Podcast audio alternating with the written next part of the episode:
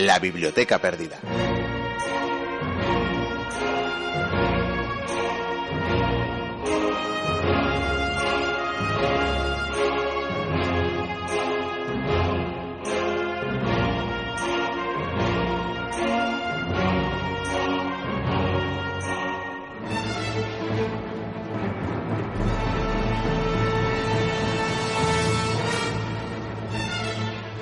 Tiempo se dicen infinidad de cosas.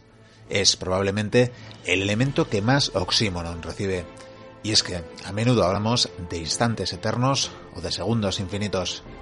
El tiempo es muchas cosas, es relativo, es breve, es fugaz, puede ser interminable, puede incluso estar vacío o estar lleno.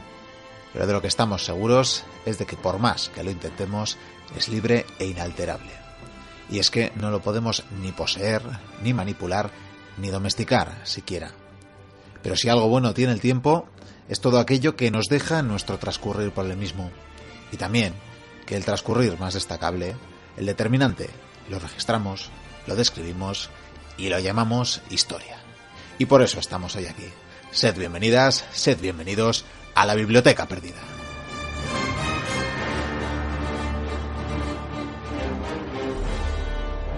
Aquí estamos una semana más, dispuestísimos a haceros pasar un buen rato, a acompañaros en este tiempo, nunca mejor dicho, de radio, en esta hora de radio, que le vamos a dedicar a nuestro tema favorito, a la historia, y esperemos que estéis dispuestísimos y dispuestísimas a acompañarnos a través de la emisión de las diferentes radios que emiten la Biblioteca Perdida. Haremos el repaso semanal, inventaremos a Artegalia Radio, a Cuac FM, a la BD Ratia en ambas emisiones, tanto en estéis como en Vizcaya, Onda Polígono, Radio Antorba, Radio Bronca, Radio Chabolo, Radio Iris 7, Radio Chena, Radio Mutant y Radio Ujo. Saludos a los oyentes de todas las emisoras amigas que nos hacen un hueco en su señal. Dicho esto, y corrigiendo quizás en lo que decía al principio sobre manipular el tiempo, y es que tenemos en nuestra queridísima máquina del tiempo que no emplearemos esta semana, pero sí que tenemos esa prerrogativa en la biblioteca perdida. Tenemos la oportunidad de contaros a menudo la historia en directo y hacerosla vivir. Como el tiempo es oro, haciendo también alusión al tema que ocupará buena parte del programa de hoy, Paso ya a saludaros de parte de las personas que hacemos posible este programa. Son Enrique de Cubría, Javier Senderos y este que os habla, Miquel Carramiñana. También un saludo cordial de parte de colaboradores y colaboradoras más habituales, Batirche Goicuría, Noemi Maza, Yagoba Chaso y Borja Velasco. Encantadísimos estar con vosotros y con vosotras una semana más. ¡Comienza la aventura!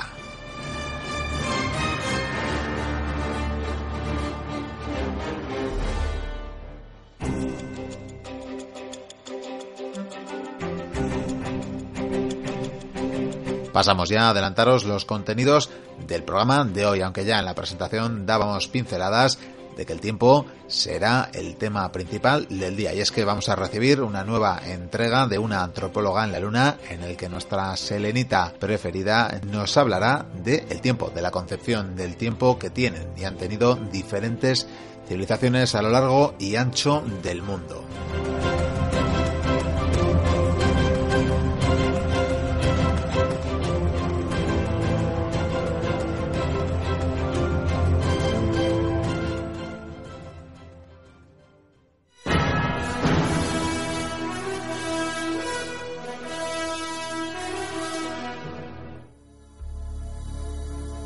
Los archivos de Batir.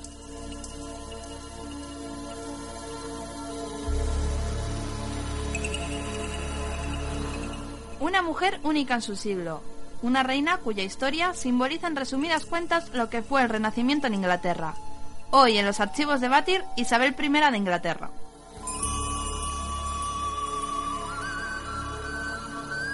La protagonista de esta historia nació en Greenwich un 7 de septiembre de 1533. Su juventud ya venía marcada por serios asuntos de Estado, pues no en vano su padre era el siempre célebre Enrique VIII. Su madre, por el contrario, era la odiada por todos Ana Bolena. Fruto de esta unión entre estos dos personajes nació la pequeña Isabel. Toda una decepción para su padre, pues éste quería tener un varón. Tras los conflictos con su madre, Enrique decidió excluir a Isabel de la lista de sucesores a la corona, pero con el tiempo el monarca inglés la volvió a aceptar.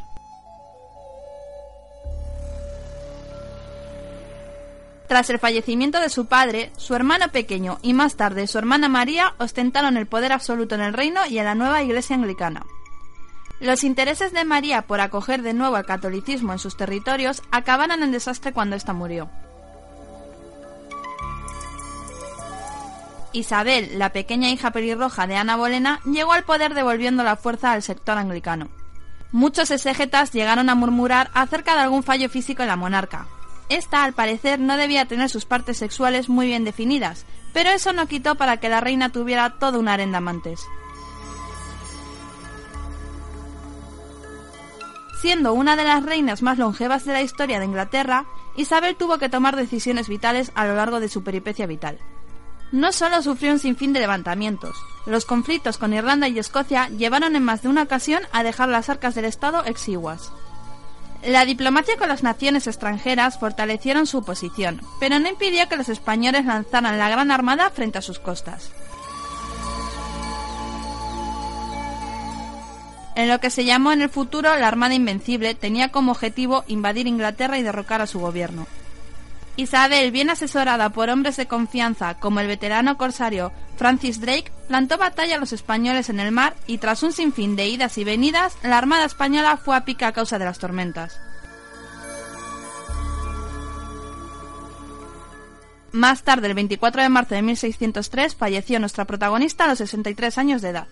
Isabel llegó a ser la nueva imagen de Inglaterra una pequeña nación de segunda división que gracias a su empeño mejoró la flota de tal manera que con el tiempo Inglaterra se convertiría en la potencia naval hegemónica en todo el mundo.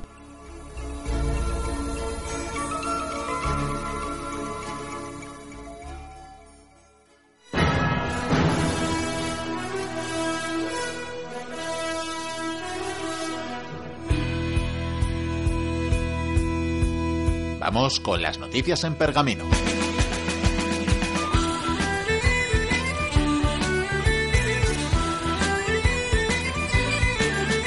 Arrancamos en Londres, donde han hallado nuevos legajos de la presencia romana. Una singular escultura romana de 1900 años de antigüedad que representa un águila atrapando una serpiente con su pico ha sido encontrada enterrada en plena City. La figura, tallada en piedra caliza y en un estado de conservación increíble, es la mejor escultura romana creada por un artista local que se ha localizado hasta ahora en Londres. Según la simbología clásica, la estatua representa la lucha entre el bien, el águila, y el mal, la serpiente, un tema recurrente en contextos funerarios.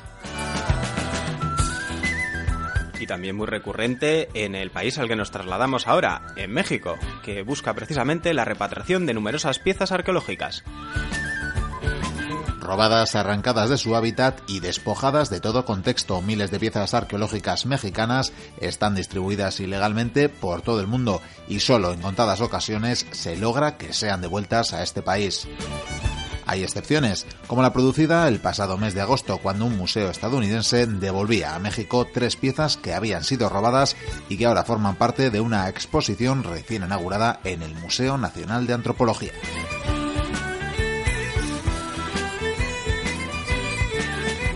Más cerca nos queda Ávila, donde expertos eh, debaten acerca del posible origen de las lenguas celtas.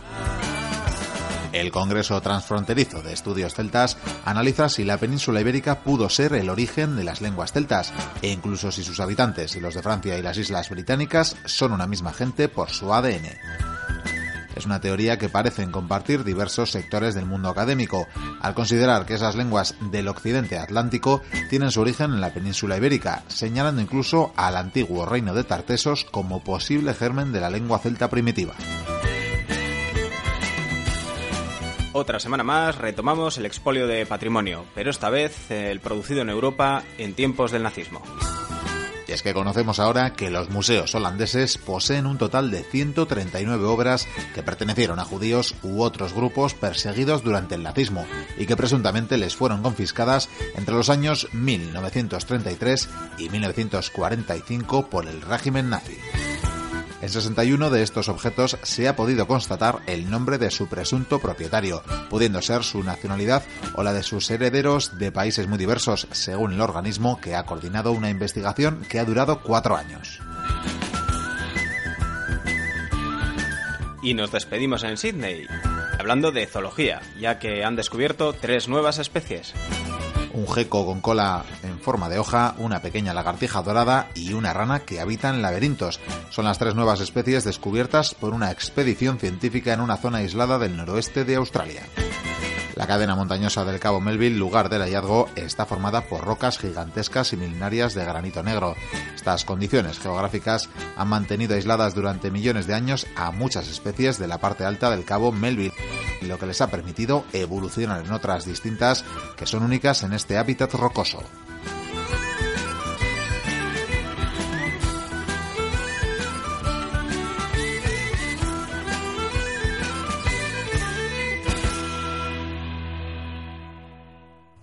Continuamos en la biblioteca perdida, continuamos hablando de historia y damos eh, comienzo a una sección que recuperamos después de varias semanas, una antropóloga en la luna.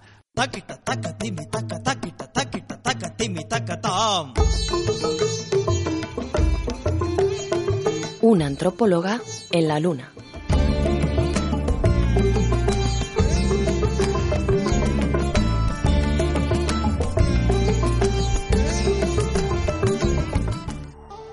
nuestra selenita favorita y sin ánimo de hacer un pareado, Noemi Maza, la tenemos aquí en el estudio para hablarnos de esta relación de la antropología y la historia y hoy además para hablar de algo esencial para la historia como es el tiempo. Bienvenida, Noemi. Hola, buenas. Pues háblanos, me imagino que hablaremos del concepto del tiempo y no de la meteorología, ¿no? No, no, hoy no voy a hablar de borrascas, ni de lluvias, ni nada de eso. Voy a hablar, pues sí, del concepto del tiempo, de, de la idea que tenemos de lo que es el tiempo en nuestra sociedad y, claro, en otras culturas. Un concepto del que se ha reflexionado largo y tendido, ¿no? A lo largo de los milenios. Sí, ahora además está de moda eso del movimiento slow, el movimiento lento, ¿no? Se habla mucho de que nuestra sociedad va demasiado deprisa, que todo, que todo corre, que no tenemos tiempo para nada, y bueno, pues yo, quiero hacer un poco de apología de, este movimiento porque, como siempre, la antropología dice que la idea que tenemos nosotros no es ni la más común ni, ni la más normal y realmente en este caso tampoco es la más saludable. Yo sin ánimo de contradecirte, eh, probablemente te acabe metiendo prisa, porque el tiempo es oro y aquí nos hace falta siempre. Lo sé, lo sé. Por eso lo tengo bien resumido. Primero quería hablar un poquillo del, origen del movimiento slow, ¿no? del movimiento lento, para el que no sepa muy bien de qué se trata. Fue eh, bueno, pues que en la Plaza de España en Roma pues abrieron un restaurante de comida rápida, eh, de hamburguesas, no voy a dar publicidad. Me alegro. Bien. Y, bueno, un chef que trabajaba en esa misma plaza en otro restaurante, que cocinaba pues eh, cocina mediterránea, pues no, no solo pensó en la competencia, ¿no? sino también un poco pues en amplitud de miras, ¿no? pensó un poco en la humanidad ¿no? y, y lo, en la consecuencia que tenía este tipo de comida rápida. Y bueno, pues creó el, la comida lenta, el, la slow food, y, bueno, pues eh, se dio cuenta de que no solo era, eh, el tiempo era rápido en, el, en la comida, sino también en todo lo que hacíamos. Para todo pues teníamos prisa. Y pues de ahí se creó pues el, movimiento lento. Y continuando con Roma, eh, diré que en la Roma antigua, esto es un guiño también para Vikendi, eh, aparte de la frase esta que se ha oído más, que es el tempus fugit, el tiempo que vuela. Bueno, pues el emperador Augusto también decía festina lente, que significa apresúrate despacio. Ah, pues mira, lo, lo tendrá en cuenta. Sí. Ya es raro que hayas dicho Roma en este estudio y no haya aparecido de repente, pero bueno, estará ocupado. no lo habrá escuchado. Entonces, bueno, pues así vemos que, que, no es algo tan moderno lo del movimiento lento, que es, que es algo que ya los, los antiguos ya nos, nos avisaban, ¿no? ¿Y esto de las prisas de dónde surge? Bueno, pues eh, principalmente surge de, la industrialización. O sea, fue cuando, cuando nos metieron prisa, pues cuando empezaron a, registrar eh, la entrada y la salida del trabajo de todos los empleados y no solo la, la, entrada y la salida, sino absolutamente todos los movimientos que hacían los empleados en las fábricas o en las industrias. tengo algunos ejemplos de cuando cronometraban este, estos movimientos. Por ejemplo, Frederick Taylor, eh, obsesionado con la, con la eficiencia absoluta de, sus fábricas, eh, llegó a cronometrar el tiempo de, por ejemplo, abrir y cerrar cajones de carpetas sin seleccionarlos 0,04 segundos. Ríete tú de las cadenas de montaje. Levantarse de la silla 0,033 segundos. Moverse en la silla hasta un escritorio adyacente, distante un metro, de 30 centímetros, 0,050 segundos. Bueno, quiero, avisar quiero pedir a la COE que no vaya al vuelo su imaginación y que no tomen ideas de, esta sección de hoy. Espero que no, aunque bueno, alguno yo ya sé que, cronometra cuando va alguien al baño, por ejemplo, eso también lo miran, pero bueno y bueno, pues de aquí surgió también la virtud ¿no? de, ser eh, puntual, ¿no? de llegar puntual y de estar pendiente del reloj continuamente. Entonces, bueno, pues eh, de aquí surge todo, todo este tema de las prisas. Eh, hay un antropólogo que se llama Allen Johnson que dice, como resultado de producir y consumir más, tenemos menos tiempo. Esto funciona así y lo resume de esta manera. A mayor eficacia en la producción, cada individuo debe producir más bienes por hora. Y si aumenta la productividad, para mantener activo el sistema debemos consumir más bienes. El tiempo libre, entonces, queda convertido en tiempo de consumo, porque en sociedades como la nuestra, el tiempo que no se dedica a la producción, al consumo, es considerado cada vez más como una pérdida. Esto me estás haciendo la segunda parte de, aquella vez que hablamos del capitalismo, casi casi. Sí, sí, porque es que va bastante relacionado. Y para ampliar un poco el horizonte, me gustaría pues contar otro tipo de ideas del tiempo, del concepto del tiempo que se tienen en otras comunidades, en otras culturas y que bueno que tampoco es algo tan exótico que o sea existe. Confirmas que no es una leyenda urbana. Existe otra manera de conciliar la vida. Eso es. De hecho eh, todavía en los pueblos pues se tiene otra idea del tiempo. En, los pueblos que se basan en la transhumancia y en la agricultura todavía dependen de, de la naturaleza. Es como si me imaginara a Javi asintiendo con la cabeza Sí, sí, sí. Entonces, bueno, pues no es algo tan exótico. Aquí todavía no hay que irse lejos. Aquí todavía existe y lo saben bien los que trabajan en los pueblos. Y ya viajando mucho más lejos, nos encontramos, bueno, pues que si, si viajas a Brasil, por ejemplo, llegar tres horas tarde es algo perfectamente aceptable.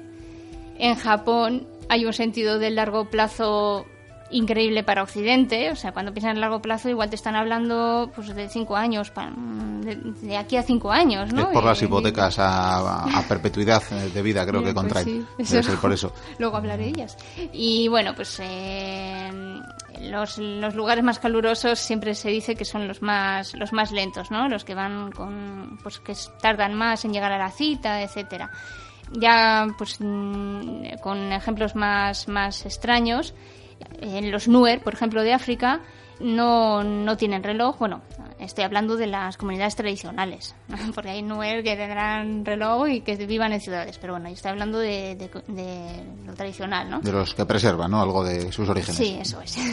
Entonces, eh, todo, todo el tiempo, eh, el concepto del tiempo eh, lo relacionan con, con las tareas y, de lo que tienen que hacer no, no hablan del tiempo como nosotros, como si fuera una cosa ajena, ¿no? o que algo que se pueda perder o ganar, o de, de a cuánto tiempo necesito para hacer esto, de luchar contra el tiempo, sino que, que bueno, por ejemplo, eh, los nandis de África, cuando dicen los bueyes han salido a pastar, significa que son las 5 y 30 minutos. Cuando dicen se ha soltado los borregos, significa que, que son las 6 de la tarde. O sea, no, no es al revés, no es son las 6 de la tarde, tengo que saltar, soltar a los borregos. No, no, lo importante es la tarea y luego pues el, reloj no existe, o sea, no da igual que sean las 6, que simplemente es el tiempo de saltar a los borregos, punto.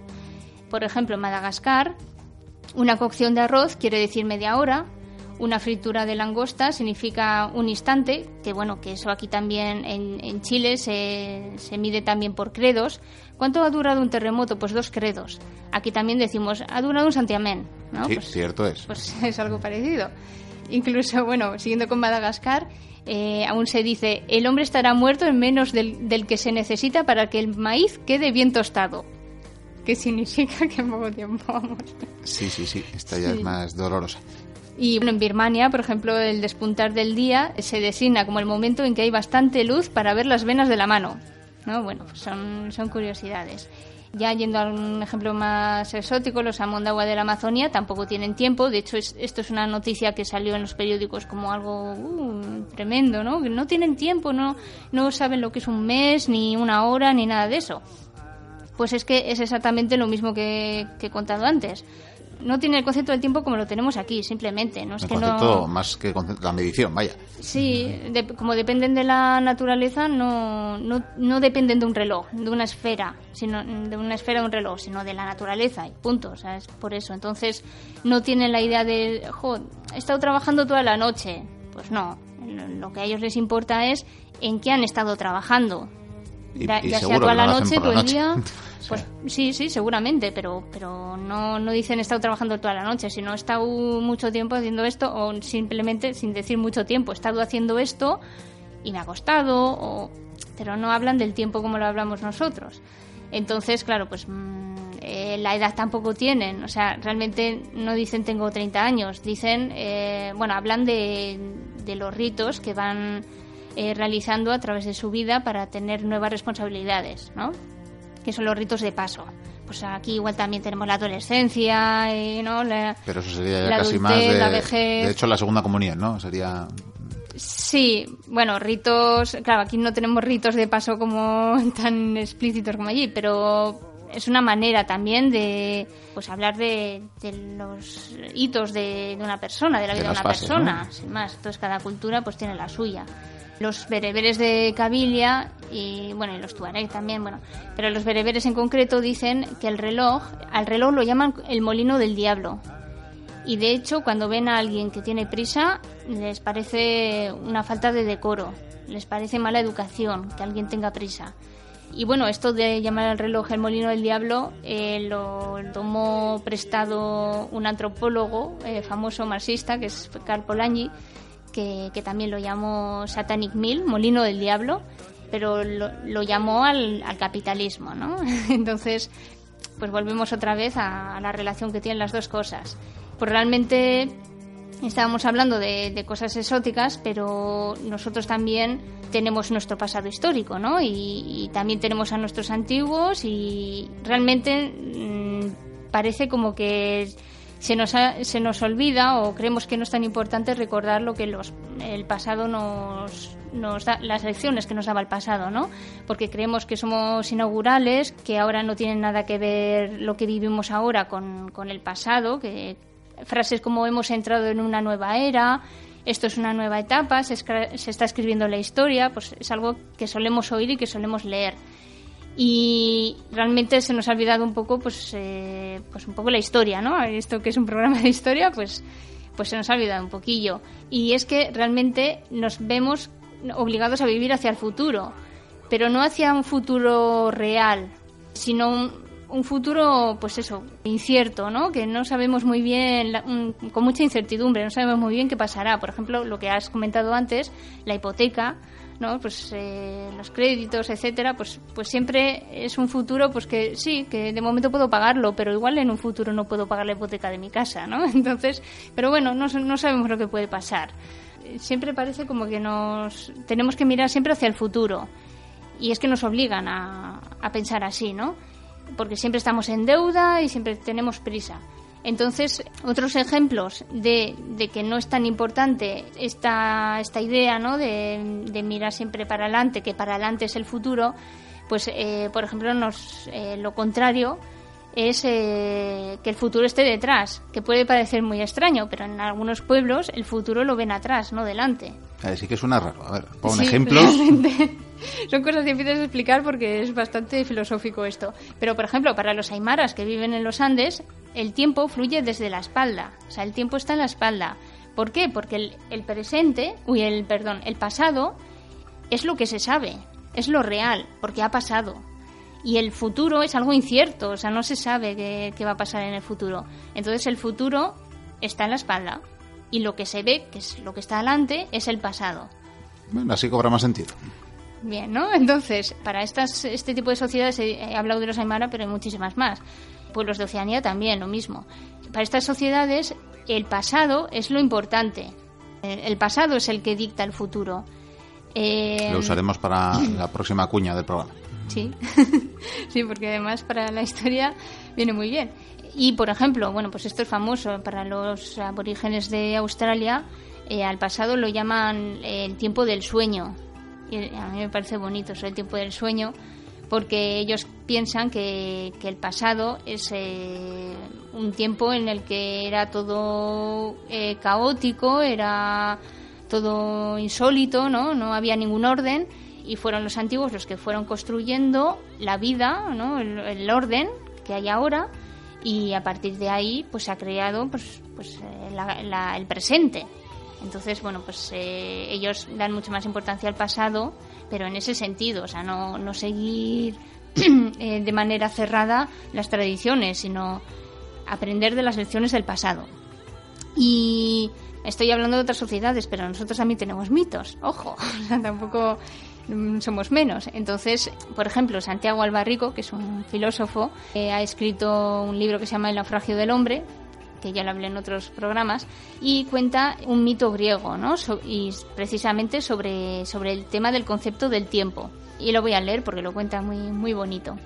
Eh, relata, el mito griego cuenta que Cronos, Saturno, devoraba a sus hijos nada más nacer de igual manera a cómo los años, los días y las horas se consumen sin cesar en el pasar inevitable del tiempo.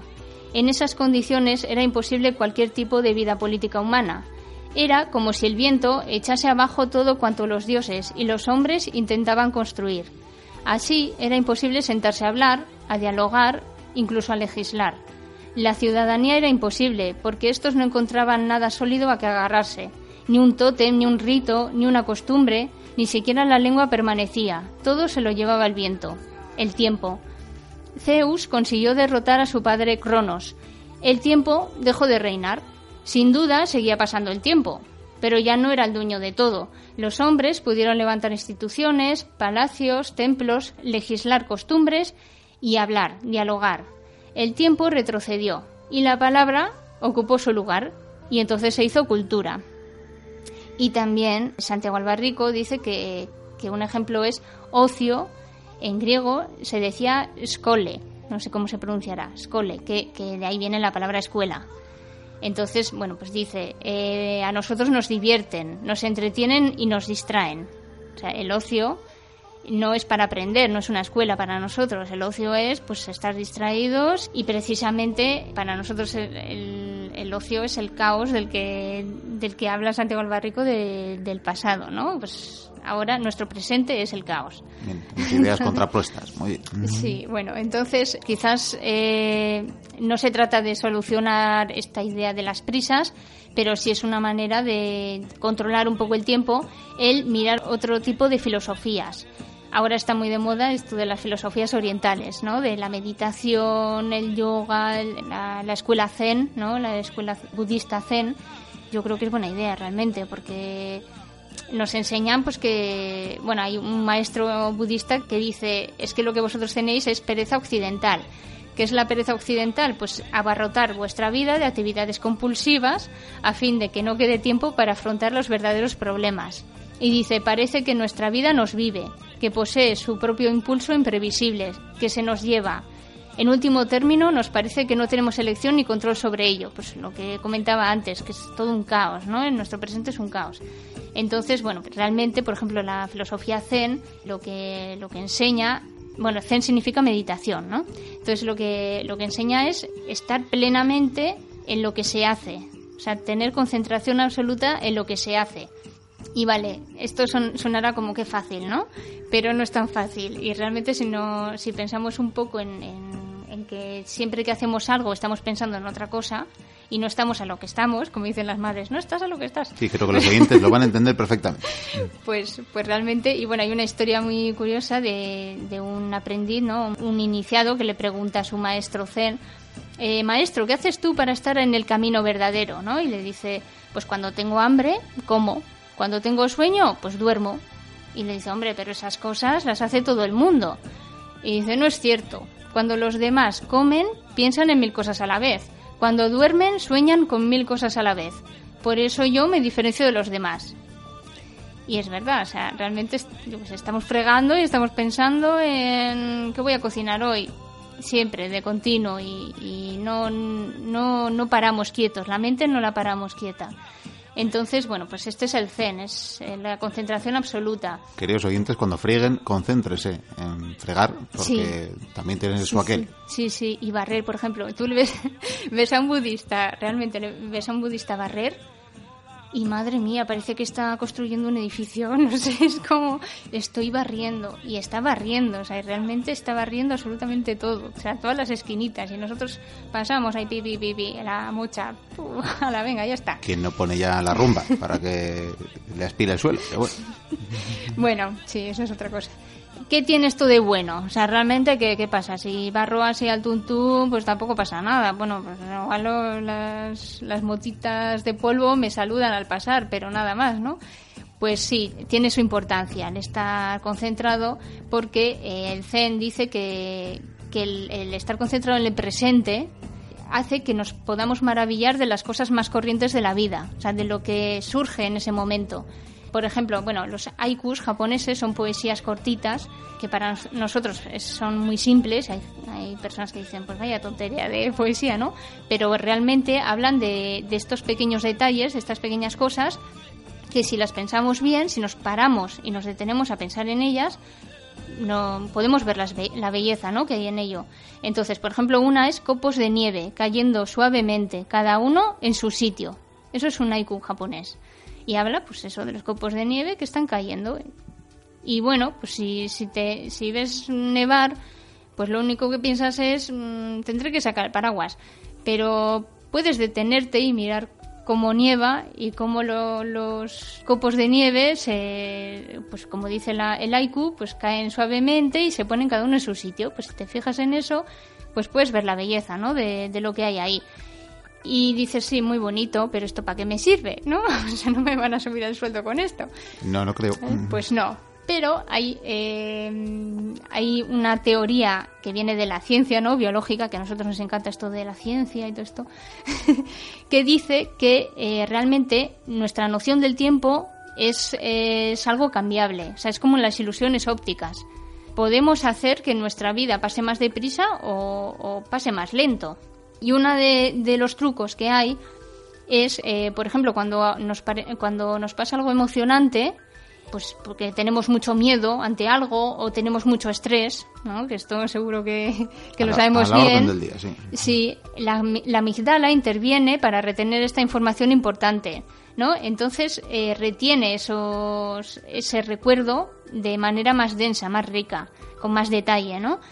Entonces recordamos muy bien lo que ha ocurrido en ese momento. Cuando pasamos mucho miedo, luego lo podemos contar con, el más mínimo detalle. O cuando tenemos mucho estrés, bueno, podemos describir perfectamente lo que hemos hecho ese día de estrés a nuestro amigo. Pues hoy he hecho esto y esto y lo podemos contar perfectamente porque el tiempo se nos pasa muy, muy lento, ¿no? Se nos hace muy largo, muy tedioso. Y, eso es porque el cerebro es, es, listo, ¿no? Es sabio y dice, bueno, pues eh, como está pasando algo emocionante, necesito retener esta información para cuando vuelva a pasar. Y esto es una manera de, que la vida pues se nos haga más, más intensa. Claro, tenemos que cambiar el momento de estrés con el momento de, de lo que he comentado antes, de saber pues eh, ver la belleza de las cosas, quitar el estrés por vivir plenamente en el presente y, no vivir a lo loco, como dice Bielsa, no vivir ahí a, pues sí, eh, con un caos tremendo y, saber pues eh, pararse un poco y, pues eso, pues valorar las cosas, ¿no? Los pequeños detalles de la vida. Pues siguiendo un poco con, con, lo que he relatado antes de Cronos, pues también cuento que el nieto de Cronos eh, se llama Kairos. Y Kairos es el momento adecuado para hacer algo. Y esto quiero relacionarlo un poco con lo que contaba ahora. Porque, eh, bueno, Kairos es un personaje que tiene alas, es un mito griego también. Es un personaje que tiene alas. ¿Por qué tiene alas? Porque eh, el tiempo es rápido, entonces el saber hacer algo em, eh, adecuado en, en, un tiempo rápido, pues, pues hay que tener alas, ¿no? Hay que, hay que ser rápido también. Y tiene una balanza desequilibrada porque bueno, pues el tiempo no es muy equilibrado que se diga, o sea, a veces es un caos, ¿no? Entonces, bueno, pues este es Kairos. Y pues una manera también es un ejemplo de que eh, tenemos que educarnos, ¿no? lo que decíamos antes del ocio en la escuela, tenemos que educarnos para saber aprovechar el tiempo, ¿no? Es, es el concepto de Kairos. Entonces, termino ya eh, Sí, sí, que se nos va el leyendo. tiempo. No es que esté Sí, mirando sí. el reloj, eh, te lo prometo. ya, ya. Leyendo, pues nada, una anécdota que cuenta también Santiago Barrico, que di una pequeña poesía, bueno, que es tan pequeña que dice, el relámpago se... Sí, dice, el relámpago se me hace largo. Y, y resume un poco esto, se nos hace todo largo. Las, los libros, los relatos, las catedrales, las explicaciones, las conversaciones se nos hacen largas, la muerte de 3.000 personas o la de mi- un millón se nos hace larga, la realidad misma se nos hace larga y también la revolución se nos hace larga, dice Santiago Albarrico. Pues buena conclusión. Lo que nunca se nos hace largo, desde luego, son las entregas de una antropóloga en la Luna. Así que invitadas e invitados quedan los oyentes a la siguiente visita de Noemi. Agur.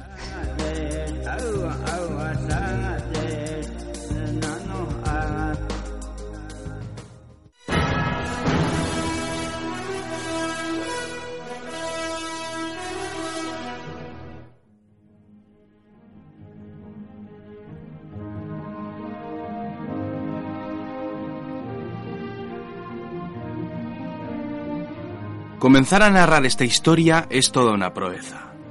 No lo digo por la dificultad de expresar con un lenguaje simple esta nueva aventura.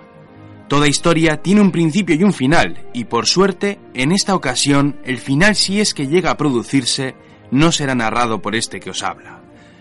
La dificultad radica en el comienzo.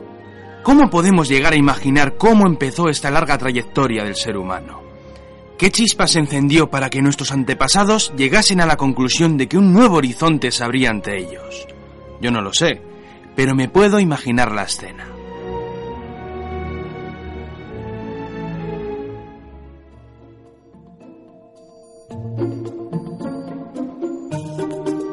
Ve a un ser primitivo con una dolencia, un malestar que no puede apaciguar de ninguna manera. Algo tiene que hacer. Lleva días fatal y está en un sinvivir. ¿Quién puede ayudar a sanar el mal que lo está atormentando? Amigos y familiares se reúnen en torno al enfermo y llegan a una conclusión. Ninguno conoce la forma de acabar con tu desdicha porque nadie sabe qué es lo que te hace daño. Vayamos a ver al hechicero. Él habla con los dioses. Él conoce mejor que nadie todo lo que nos rodea. Es un hombre sabio. Seguro que él es capaz de curarte.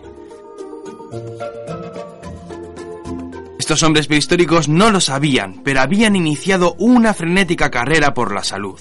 Aquel fue probablemente el inicio de una aventura que llevaría a toda la raza humana a investigar durante milenios una de las materias más asombrosas de todos los tiempos. La medicina había nacido.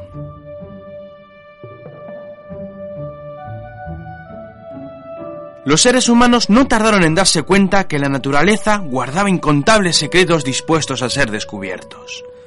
Nuestros antepasados primitivos se dieron cuenta que el mundo encerraba muchos misterios. Sin venir a cuento, algunos familiares y amigos enfermaban. ¿Por qué sucedía aquello? No habían sido heridos ni tampoco habían sufrido ningún accidente. ¿Qué mal acechaba entre las sombras dispuesto a llevarse la vida de los habitantes de la tribu?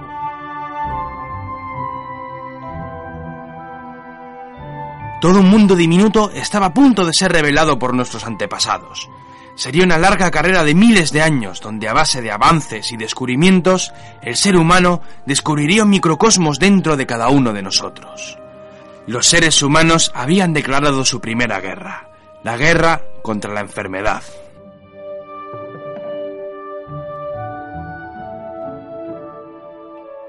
No es de extrañar que los primeros médicos fuesen los hombres más sabios de las tribus. Después de todo, ellos estaban en contacto con los dioses. Solo ellos conocían los secretos y las señales de las deidades. Aquellos males eran sin lugar a duda maldiciones divinas. Tal vez los dioses castigaban a algunos mortales por el simple hecho de haber pecado. Era entonces cuando el chamán o el brujo entraba en acción. Sobra decir que los métodos de estos personajes eran del todo ineficaces y en muchos casos el remedio era peor que la enfermedad.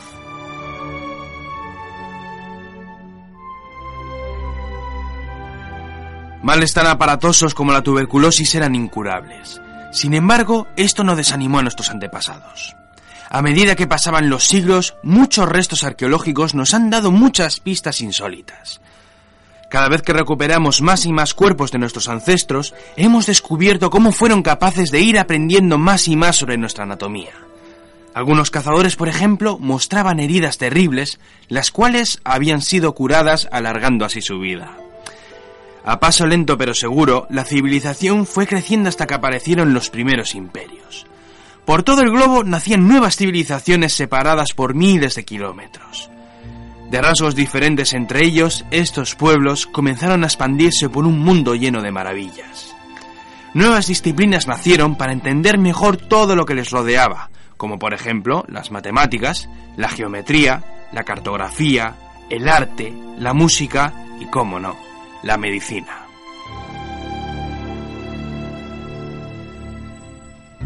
Cada civilización siguió avanzando en su propia búsqueda de erradicar todos los males de los seres humanos.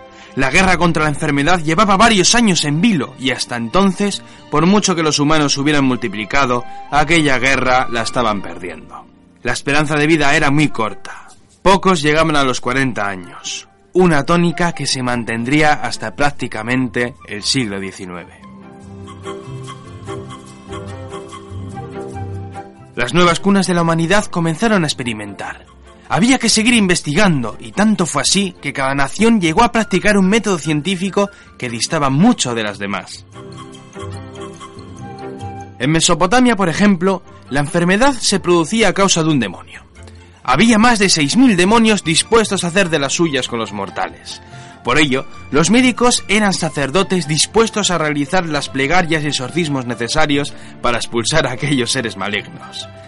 Aunque este tipo de tratamiento no era muy efectivo, sabemos que poco a poco estos médicos comenzaban a utilizar algunas plantas cuyas propiedades ayudaban a expulsar a aquellos demonios. En la India se dieron cuenta enseguida que el problema de la enfermedad venía a causa de la falta de armonía entre el cuerpo, la mente y el espíritu. Fue por ello que comenzaron a iniciarse en disciplinas muy necesarias como la anatomía, la cirugía o incluso la pediatría. En China, en cambio, todo se basó en el taoísmo. El Tao era el origen del universo. Todo tenía un equilibrio, el yin y el yang. Si una persona perdía su equilibrio, esta caía enferma. Había que devolver el equilibrio a esa persona y por ello la medicina tradicional de China se basó en plantas curativas y en un extraño método que ha llegado hasta nuestros días, la acupuntura. Toda una revolución médica que sigue vigente hoy en día. Sin embargo, las civilizaciones del otro charco no se quedaron atrás en cuanto a la sanación. Mucho antes del descubrimiento de América, las naciones como los aztecas, los incas y los mayas practicaron una medicina muy eficaz para su tiempo. Además de los rezos y las oraciones, que era algo muy natural en todas las culturas, estas civilizaciones contaban con médicos muy bien preparados, los cuales estaban muy bien instruidos en el uso de las plantas medicinales. De hecho, los aztecas llegaron a tener varios cuerpos de médicos especializados en diferentes males. Estaban desde los que oraban por los pacientes hasta los que eran expertos en huesos rotos, músculos atrofiados o enfermedades peligrosas. Egipto fue otra historia. Sin lugar a dudas, si en la antigüedad alguien caía enfermo, el mejor lugar para estarlo era Egipto. Los avances de la medicina de esta civilización estaban muy por encima de los demás. Aparte de los sacerdotes y sus plegarias, la nación del Nilo estuvo nutrida con un buen número de médicos muy bien preparados y organizados. Los profesionales interrogaban a los pacientes, estudiaban a fondo sus casos y anotaban todos sus papiros. Si no fuera por el auge de Grecia y Roma, Egipto podría haber sido considerado como la cuna de la medicina moderna. Pero como veremos, no fue del todo así.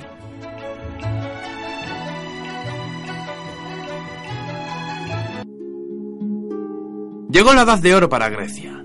Las polis comenzaron a brillar con luz propia. El renacimiento de la edad antigua era un hecho. Las artes y las ciencias nacían de las mentes más adelantadas de su tiempo. La arquitectura, la pintura, la música, el drama, todo tenía cabida en la milenaria ciudad de Atenas. Y por supuesto, la medicina no iba a ser menos.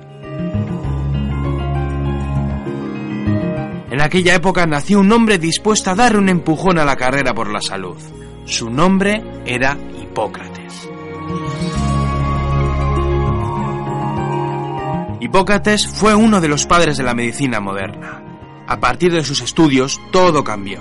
Los métodos para tratar al paciente, los apuntes sobre la vida del enfermo y las posibles patologías de sus familiares, las curas, el trato, todo aquello y mucho más era necesario para salvar la vida de sus pacientes.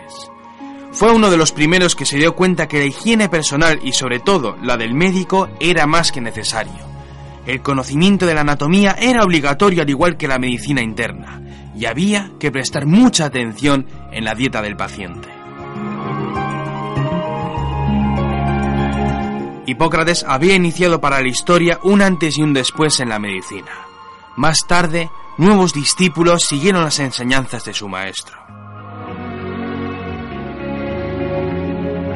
Ya en la época romana, los médicos del imperio seguían a pies juntillas las enseñanzas del genio Hipócrates, destacando uno entre ellos, un griego que vivió en Roma.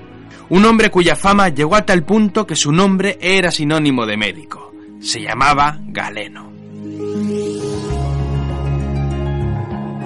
Galeno y su habilidad como médico pasaron a la historia. La medicina estaba viviendo uno de sus mejores momentos de la historia.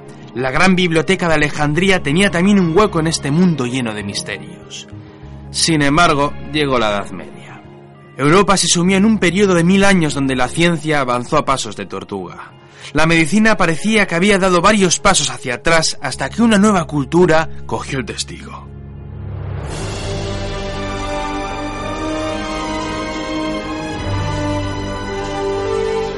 Desde los desiertos de Arabia llegó la edad de oro para los musulmanes. La nueva religión comenzó a extenderse a un ritmo vertiginoso, llegando a formar un inmenso imperio.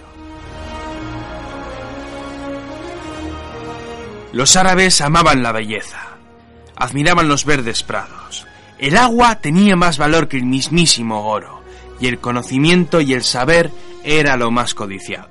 Los musulmanes abrazaron las antiguas enseñanzas de los griegos y los romanos. Copiaron todos los textos antiguos y los tradujeron. Bagdad y más tarde Córdoba se transformaron en unos auténticos hervideros de visitantes. Sus bibliotecas eran las más famosas del mundo. Si alguien quería conocer los textos del pasado, no tenía más que pasearse por cualquiera de estas dos ciudades. Musulmanes, judíos y cristianos. Todos tenían las puertas abiertas para abrir su mente al conocimiento.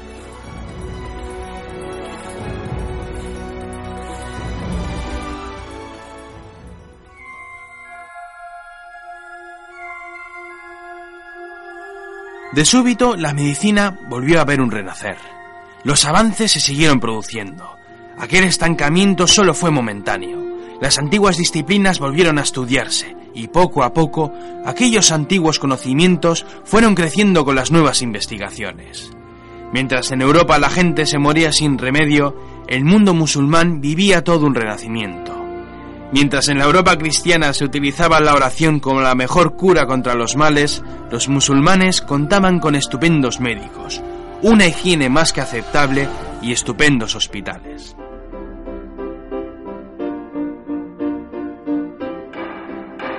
Fue en aquella Edad Media donde el ser humano sufrió la mayor de las catástrofes. Ni la Segunda Guerra Mundial pudo superar aquella desgracia. En el siglo XIV apareció una plaga, una enfermedad letal, la peste negra. Como una ola, la peste avanzó sin miramientos llevándose consigo a millones de almas. Se cree que un tercio de la población europea murió tras aquella cometida. Más de 25 millones de personas sucumbieron. El culpable, el pecado. Todo se achacaba al pecado. Los hombres y las mujeres pecaban y Dios les castigaba. Durante un milenio parecía que el hombre había vuelto a las ideas primitivas. Llegó el Renacimiento. El ser humano era el centro de todo. Había que abandonar las telarañas de la Edad Media. El mundo estaba lleno de maravillas y había que conocerlas. Había que investigar, había que descubrir, había que viajar. Desde entonces, Europa comenzó a brillar con luz propia. Los adelantos tecnológicos fueron un hecho. La Iglesia había perdido fuerza y su Inquisición no tenía suficiente poder como para atacar a los científicos. Lo que antes era peligroso o un tabú, ahora se había convertido en ideas prácticas y útiles muy necesarias para un futuro más moderno. La medicina comenzó a experimentar grandes cambios.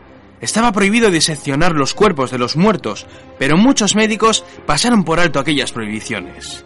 En secreto, muchos analizaron la anatomía de nuestros cuerpos. Tenían que conocer bien cómo éramos por dentro, cómo podían curar a la gente sin conocer cómo somos realmente. Los barberos cirujanos desaparecieron poco a poco para dejar paso a médicos cirujanos de verdad. Aquí, por ejemplo, llegó la historia de un personaje inmortal, Ambroise Paré, aquel que llegó a pasar de barbero cirujano a médico, un notable médico con ideas muy modernas. Aplicó nuevas maneras de curar a las heridas de guerra. Demostró a todos cómo aquellas heridas podían ser cosidas en lugar de dejarlas abiertas para que luego fuesen infectadas. La infección era el enemigo mortal para todos. Los médicos conocían la infección, pero no sabían qué lo causaba. Lentamente estaban cercando al enemigo.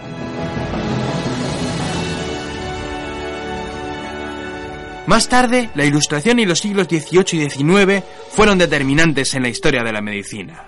La higiene era vital para evitar infecciones. Los tratamientos fueron mejorando y la esperanza de vida del ciudadano medio comenzaba a crecer lentamente. Más tarde, el descubrimiento de la penicilina fue un órdago frente a la infección. Habían llegado los antibióticos. Desde aquel día, el descubrimiento de Fleming marcó una nueva era. Millones de seres humanos se han librado desde entonces de las garras de la muerte gracias al descubrimiento de este genio. Un personaje genial que no quiso patentar su descubrimiento. Todo lo que había investigado lo donó a la humanidad.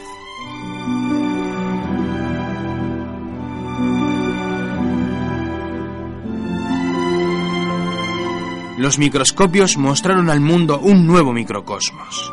Pronto nos dimos cuenta que había seres diminutos.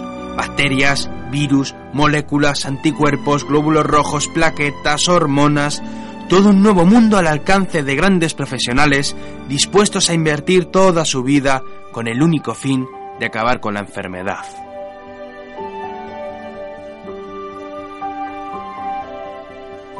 ¿Qué nos deparará el futuro? Muchas enfermedades han sido erradicadas. Males terribles se han convertido en poco más que un constipado o un catarro sin importancia. A base de un exhaustivo estudio que ha durado miles de años, los seres humanos estamos venciendo a la guerra más larga de nuestra historia. Será cuestión de tiempo que males como el cáncer o el SIDA sean erradicados.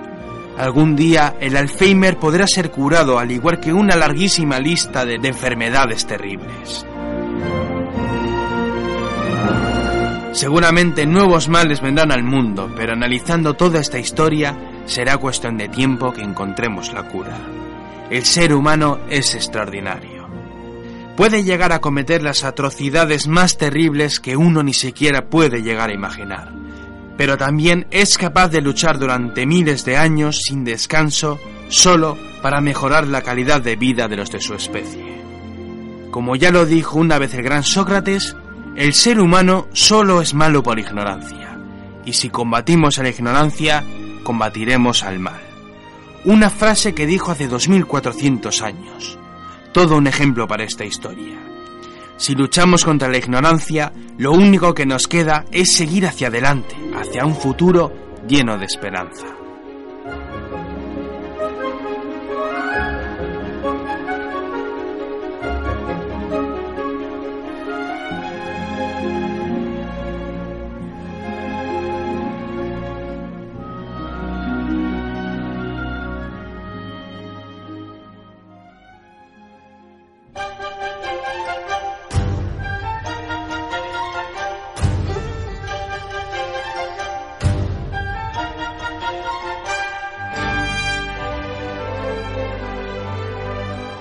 Pues hasta aquí lo que ha dado de sí el programa de hoy, hasta aquí una nueva entrega de la Biblioteca Perdida. Ha sido un verdadero placer teneros al otro lado de las ondas de tantas radios amigas que nos emiten, o si no, también al otro lado de la red de redes, y es que cada vez sois más las y los oyentes que nos escucháis desde internet y lo hacéis a través de iVox, de nuestra plataforma de podcast, o también desde las diferentes vías que os ofrece nuestra página web, la biblioteca perdida info. Ahí tenéis los enlaces a las redes sociales de la biblioteca, tanto de nuestro perfil de Facebook como el de Twitter.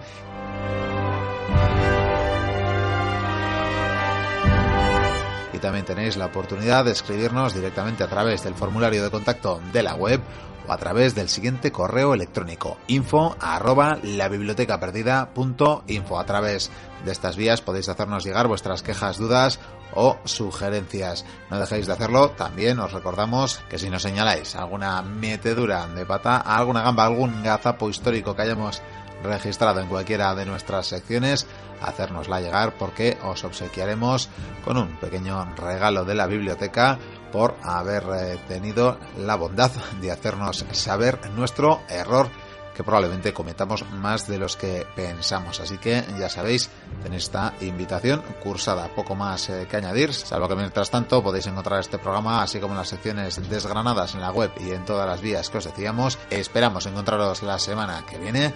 Así que hasta entonces, sed muy felices. Agur.